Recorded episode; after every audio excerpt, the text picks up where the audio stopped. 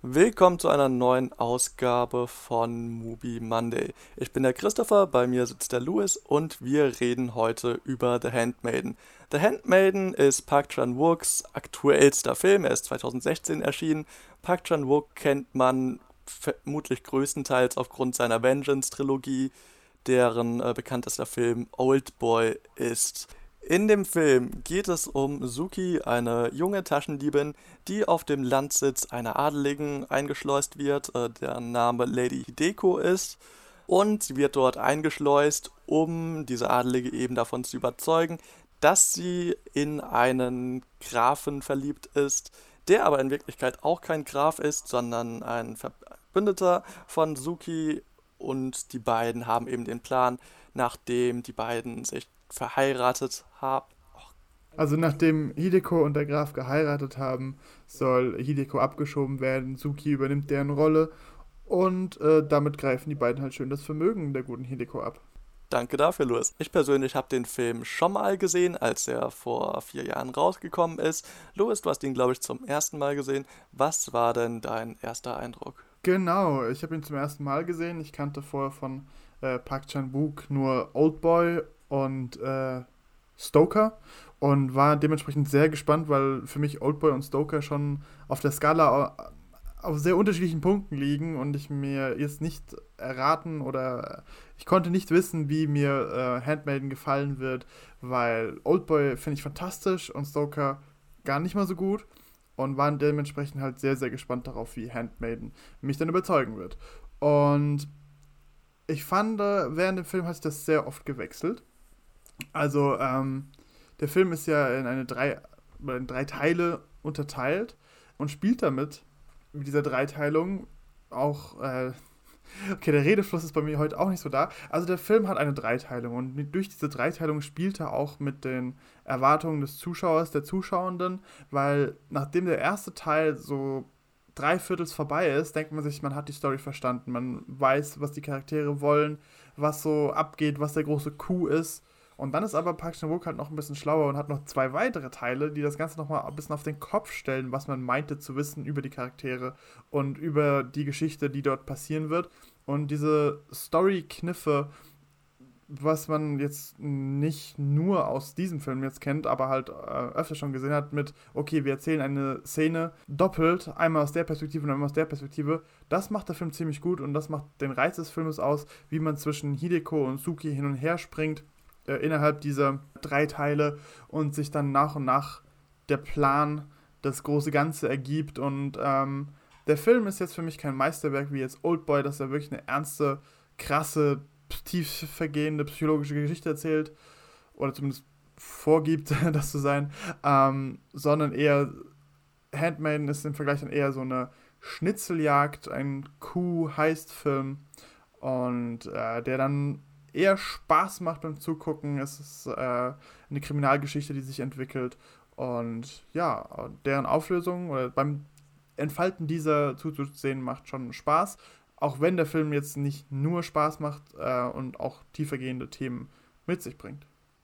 Ja, ich kann auch äh, mal kurz meinen Eindruck schildern, jetzt da ich ihn das zweite Mal gesehen hat. Der Film hat für mich unglaublich gewonnen und zwar dadurch, äh, dass wir vor einigen Wochen In the Realm of Senses äh, besprochen haben. Denn, wie soll man sagen, The Handmaiden kann durchaus so ein wenig als Kommentar auf äh, In the Realm of Senses verstanden werden. Für diejenigen, die es nicht mehr wissen oder die Folge nicht gehört haben. Uh, In the Realm of Senses ist auch ein Film, in dem es um ein Anwesen geht, in dem sich äh, ein wohlhabender Mann eine Affäre mit einer Bediensteten auslebt und sich auch hier Machtverhältnisse ähm, verdrehen. Und ja, das kann man in The Handmaiden durchaus auch sehen, wenn auch auf sehr unterschiedliche Art und Weise, sowohl was Inszenierung als auch ähm, ja, Geschlechterrollen etc. angeht. Und das ist ein Blickwinkel, der dem auf jeden Fall doch sehr viel äh, Neues gibt. Dieser Vergleich stellt sich im Übrigen schon in der ersten Einstellung des Films ein. Also wir sehen Soldaten, wie sie durch ein verregnetes Dorf laufen. Das ist äh, eine Szene in In the Realm of Senses, die erst so nach drei Viertel des Films einsetzt. Und in In the Realm of Senses wird man äh, eben durch diese Szene auf einmal so aus diesem Realm herausgerissen und man erkennt, okay, wir waren jetzt die ganze Zeit außerhalb der Realität in diesem Reich der Sinne und nun sehen wir die kalte Realität. In The Handmaiden ist es genau andersrum. Wir sehen quasi erst die kalte Realität und begeben uns dann in diesen hermetisch abgeriegelten Ort hinein und sehen dann nur noch, was dort so alles geschieht. Um vielleicht auch mal so ein bisschen äh, so ein Gesamtkontext in Park Chan-wooks Werk herzustellen, ist das auch irgendwie was sehr Interessantes. Ähm, ich, wenn ich irgendwie so einen Kernkonflikt in dem Film aufbereiten äh, wollen würde, dann wäre es der zwischen der Liebe, der Natur und auf der anderen Seite dem Intellekt und dem Wissen. Und das ist ja was, was er bereits in Oldboy gemacht hat. Also dort wird die Liebe durch das Wissen verhindert. Und hier ist es im Grunde genommen genau andersrum. Also hier versucht man sich irgendwie rational Dingen anzunähern, äh, Dinge anhand von Plänen auszuüben. Und stattdessen äh, kommt da aber so ein bisschen die Liebe dazwischen. Und äh, ja, das fand ich irgendwie doch äh, sehr schön, da mal äh, etwas andere, also eine andere Herangehensweise in seinem Werk zu sehen, als dieses kalte, zynische, was er uns in anderen Filmen präsentiert. Ja, es ist ein ein Film, in dem die Liebe doch irgendwie dazwischen funkt. Also irgendwie ein sehr optimistischer Film auch, weil die ganzen Pläne, die geschmiedet werden, im Endeffekt teilweise dann halt doch irgendwie egal sind. Das Intellektuelle, was vorausgegangen ist, wird dann durch etwas Banales, sag ich mal so, wie Liebe, ähm, ja, dann abhanden ab, abhanden geworfen. Okay, man merkt, also ich äh, struggle gerade mit den Worten und ich äh, habe auch mein Problem, so den Film als Ganzes gerade so ein bisschen zu fassen, weil äh, ich ihn zum ersten Mal gesehen habe, du hast ihn ja schon mal gesehen und der Film dann auf seine 2 Stunden 20 irgendwie doch sehr viel probiert, also sehr viel tut. Er hat diese drei Teile, diese, wirklich Teil 1, Teil 2, Teil 3 betitelt werden. Er hat dieses Charaktergeflecht, bei dem die ganze Zeit neue Ebenen durch diese Teile, also neue Story-Plot-Points, die offenbart werden, durch die diese Charakter Verbindungen immer tiefsinniger bzw. verworrener werden, wer jetzt mit wem plottet etc. Und ich bin das alles gerade noch so ein bisschen am Verarbeiten, deswegen entschuldige meinen sehr äh, gestörten Sprachflow gerade. Ähm, was ich sagen wollte ist, die Liebe besiegt das Intellektuelle, kann man so ein bisschen darin sehen. Es ist vor allem für mich ein Film auch über weibliche Lust, was ich dann aber auch im zeithistorischen Kontext wieder sehr interessant finde. Also wir haben hier ja, weibliche Lust auf weibliche Körper, Frau auf Frau, eine lesbische Beziehung, die sich da entwickelt. Was im Zeitkontext sehr interessant ist, weil das nie als problematisch dargestellt wird. Wir haben normalerweise in solchen Filmen, wenn es um Romanzen geht, ist das immer so ein bisschen das, das äh, gesellschaftliche Tabu, dass, okay, man darf es nicht, äh, Leute könnten das mitbekommen, wir sind dadurch im, im Bedrängnis. Und wenn du mir gesagt hättest, darum dreht sich The Handmaiden, hätte ich halt sofort gedacht, das wird einer dieser Filme, in dem eine, ähm, ja, eine lesbische Beziehung stattfindet und das eben die Hauptthematik wird und das zum gesellschaftlichen Problem im Film wird, während hier das ja nur der, der Grundbau ist für diese Heist-Geschichte oder für diese, diese Täuschungsmanöver, die dort passieren. Und das fand ich sehr interessant. Einfach nur diese Liebe als Liebe dastehen zu lassen und nicht zu sagen, so, hey, guck mal, wie hart die damit strugglen, was für ein Problem das für die Gesellschaft ist, sondern es einfach nur, ja, diese Liebe halt diese Liebe sein zu lassen. Wie hast du das gesehen? Äh, ich habe das sehr ähnlich gesehen, auch wieder so ein bisschen in der, äh, unter der Brille zu dem Vergleich zu In the Realm of Senses, was jetzt ein bisschen ungünstig ist, dass du ihn nicht gesehen hast, aber genauso wie in The Handmaiden geht es auch in The Realm of Senses um eine Ermächtigung des weiblichen Körpers, der Weiblichkeit, was eben in dem Film darin kulminiert, dass äh, die weibliche Partnerin ihren Mann erdrosselt, und zwar vollends erdrosselt, äh, bei einem sexuellen Liebesspiel bei dem es um Strangulation geht. Das ist auch etwas, was in dem Film selbst referenziert wird in einer Geschichte. Wo aber der Unterschied ist, ist eben, dass in In the Realm of Senses Sexualität sehr explizit dargestellt wird und eben auch wenn gesagt wird, okay, hier wird eine Frau ermächtigt, das Ganze aus einem sehr männlichen Blick inszeniert wird.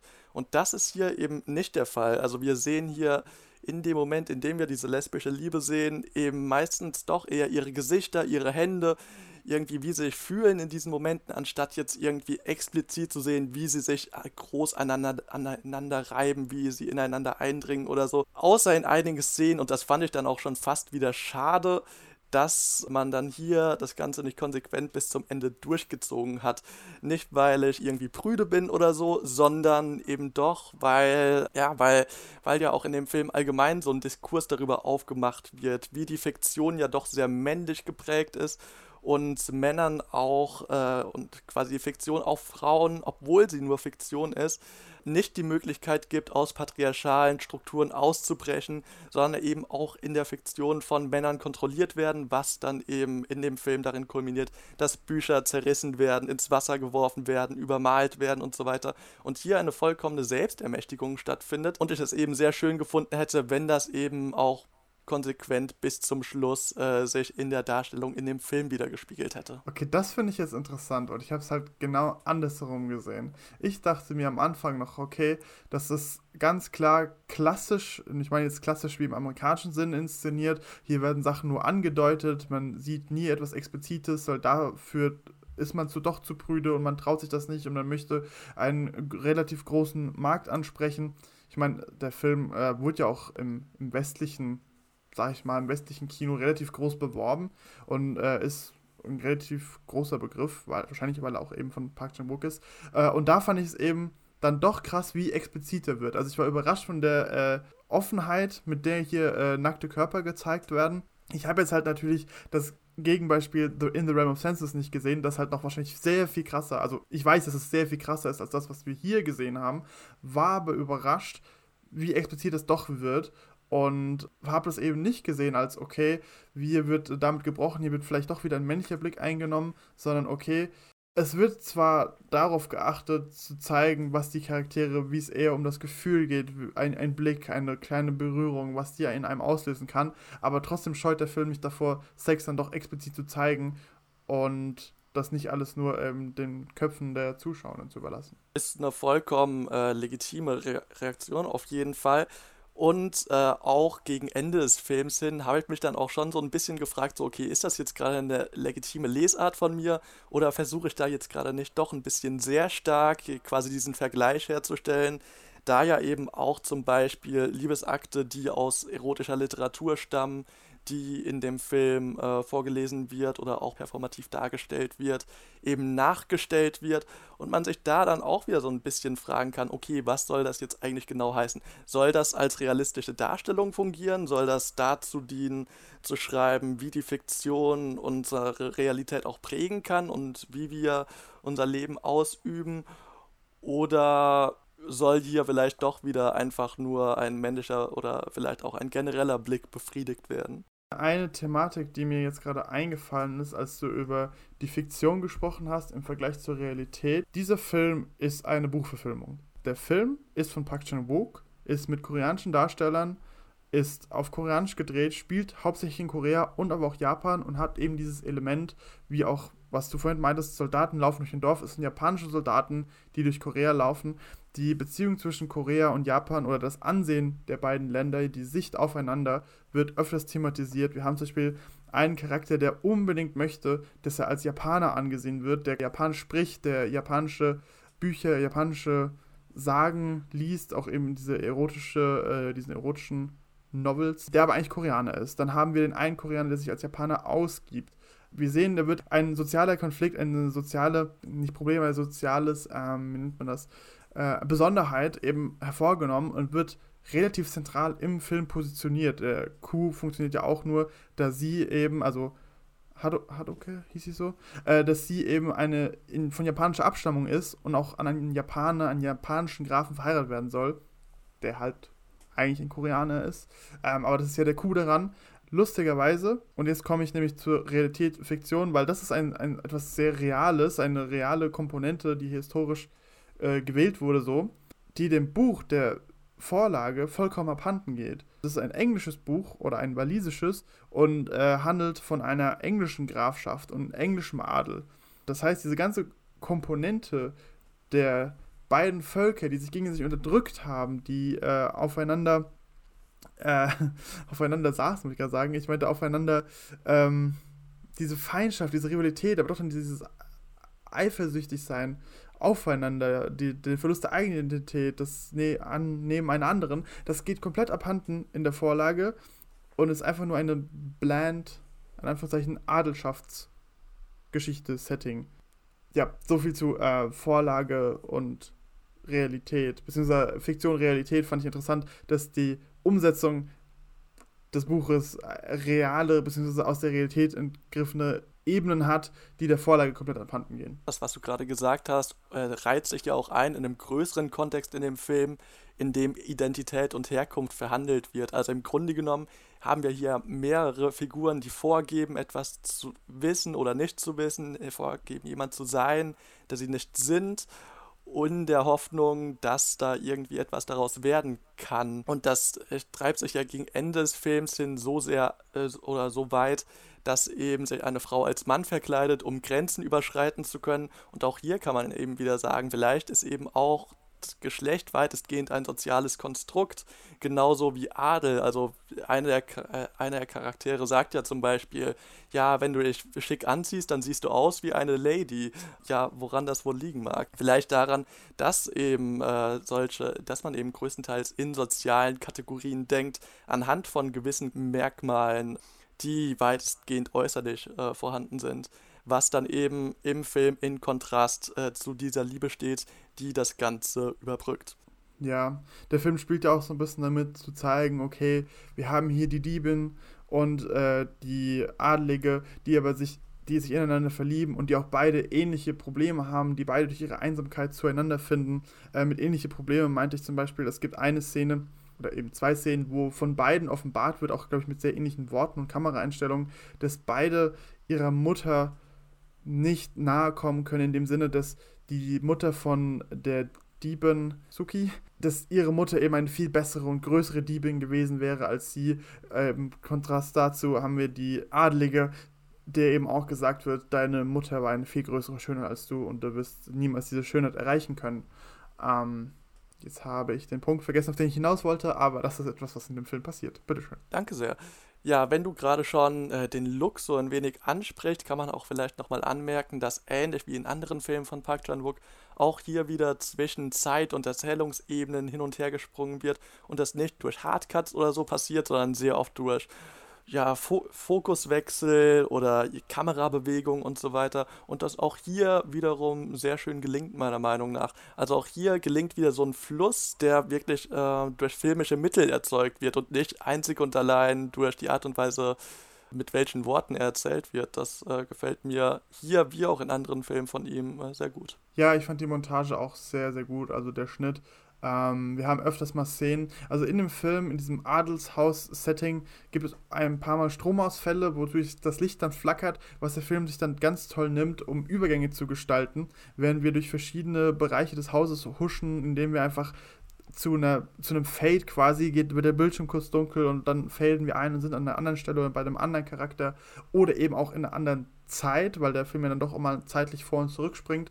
Das war sehr cool gewählt. Auch haben wir durch Unschärfe ein paar Mal äh, Szenenübergänge, die auch sehr gut funktionieren. Ich glaube, ich hatte eine Stelle auf einem Ruderboot, wo ich nicht ganz wusste, was der Film durch seine Unschärfe und Kameraführung von mir wollte, weil auf einmal Blicke gelenkt werden, also sowohl der Charaktere als auch der Zuschauenden, auf ja, auf was eigentlich, ich weiß es nicht. Im Großen und Ganzen fand ich die Inszenierung aber auch ziemlich, ziemlich gut. Und ja, also was ich an dem Film sehr sehr schön fand, wie er oft doch auch in Szenen, die eigentlich sehr ernst sein könnten oder die sehr ernst sind, auch es doch irgendwie schafft, so einen gewissen Humor reinzubringen durch Kameraeinstellungen, durch die man auf einmal merkt, so, okay, eigentlich, eigentlich hätte das gerade dramatisch sein müssen und in jedem anderen Film wäre das jetzt in einem dramatischen Close-Up mit dramatischer Musik gezeigt worden und hier fährt die Kamera einfach raus und zeigt einfach, wie, wie nichtig diese Emotion doch gerade war oder wie falsch sie dann eben doch auch gerade war, äh, weil sie nur gespielt wurde. Und das äh, fand ich in dem Film sehr schön. Diese Konstruktion von Emotionen, die durch Mittel hervorgebracht wird, ist ja auch was, was der Film selbst wieder thematisiert. Wenn zum Beispiel eben dieser Graf, also dieser vermeintliche Graf, eben dem Onkel von Hideko beschreibt, wie er sie angeblich entjungfert hat und wir eben in der Parallelmontage dazu sehen, dass das so überhaupt nicht stattgefunden hat und auch hier eben wieder gesagt wird, ja, Fiktion ist, also so Erzählung ist zu weiten Teilen Fiktion und nicht real.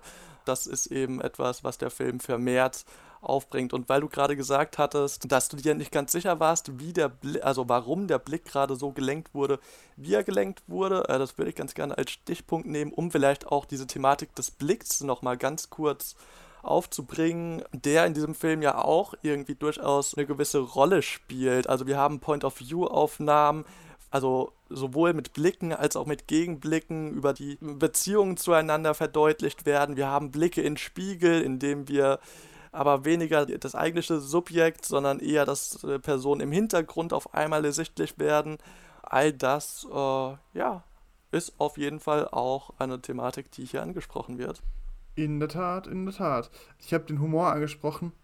Ich finde, man merkt wirklich, wie Park Chan-wook es schafft, irgendwie diese, diese Adelsgeschichte, diese dramatische eigentlich Thriller-ähnliche Story, in der sich Charaktere ja verbünden und dann gegeneinander dann doch wieder plotten und sich verraten und das alles, was ja sehr dramatisch ist, doch sehr witzig zu erzählen. Ich meinte vorhin, das wird ab und zu damit gebrochen, wie es eigentlich inszeniert sein könnte, ähm, durch Kameraeinstellungen und dadurch ist der Film an manchen Stellen noch überraschend witzig in der Szene, in der eigentlich jemand gleich sterben müsste, an einem Seil erhängt wird und es wird eine Kameraeinstellung gewählt, man sieht die Reaktion eines anderen Charakters und das ist einfach dann, dann witzig zu sehen. Das ist, also man merkt, wie Park Chan-wook so ein bisschen Lust darauf hatte, hier nicht den ganz ernsten Film zu machen oder etwas sehr hoch, tie, hoch tiefgreifend, etwas sehr hochdramatisches oder sehr tiefgreifendes zu erzählen, sondern auch ein bisschen die, ähm, ja, die entspannte, belustigte Seherfahrung im Vordergrund stand, weswegen ich finde, dass man den Film